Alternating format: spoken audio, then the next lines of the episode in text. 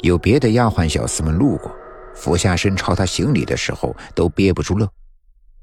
陈华娟有些慌了，她不好意思问身边的小柳：“我这身打扮奇怪吗？”“哎呀，夫人美着呢，即使不打扮呀，也比那个寡妇好看千万倍。”陈华娟稍稍的放宽心，正巧碰见丈夫从远处走来，便急忙拉了拉衣裙，歪起唇角，尽量做出妩媚的模样，挺直了腰板等待着。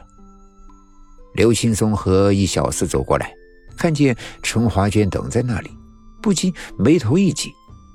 小厮心知主子一直不得意这个妇人，便大胆的笑出声：“哎。”今儿个不去庙里，夫人怎么这样打扮？刘青松厌恶的说：“哎，绕道走吧，看着他就心烦。从前虽然土气，但总不至于丢了刘家的脸。你看他如今像什么样子？活脱脱一个青楼老鸨的打扮。”说着，他忙转移了落在陈翠花身上的眼神，和小厮拐到了另外的一条路上去了。小柳气急败坏的望着快步离去的二人，忽然感觉手背一片凉湿。转头一看，见陈华娟早已经是哭花了脸，他小声的哽咽着说：“我们回去吧，到底是强求不得。”进了屋才看见张菊琴和自己的贴身丫鬟正坐在主堂内。边喝茶边等着他。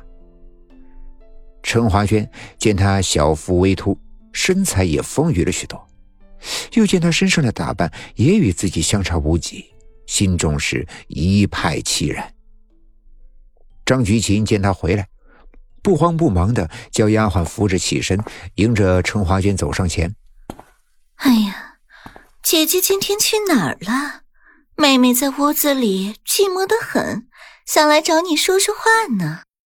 陈华娟在心中冷笑，以他们两人之间的关系，张菊琴肯定不止想要与他闲唠家常那么简单。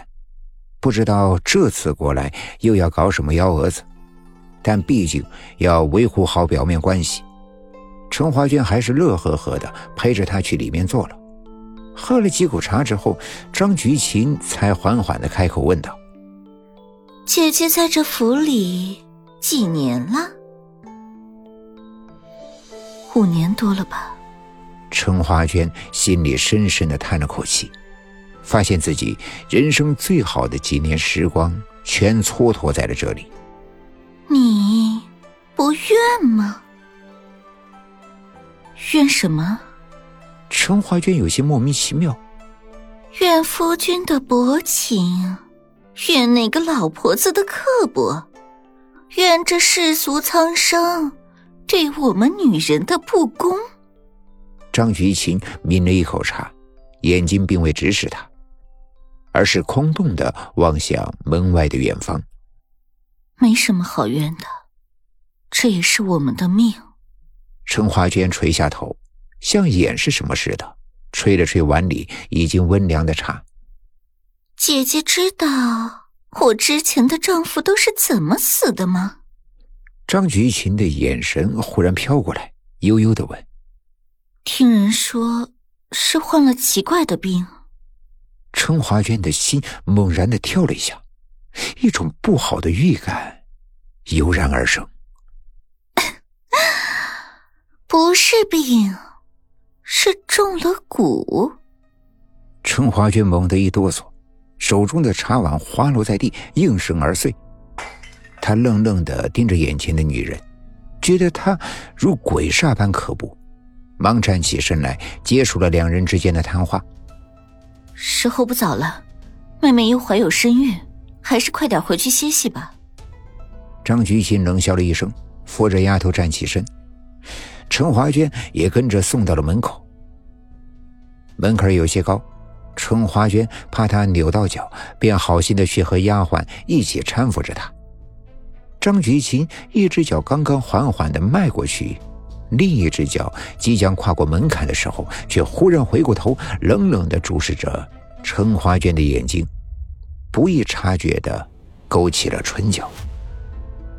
陈华娟的心中猛然一惊，还没有等回过神来，张菊琴便已经是摔倒在地，从他的双腿之下蜿蜒的流出了许多黏腻的血来。几个人顿时是惊叫出声，外面的小厮丫鬟闻声也都急忙的赶了过来，看到眼前的一幕，顿时乱作一团。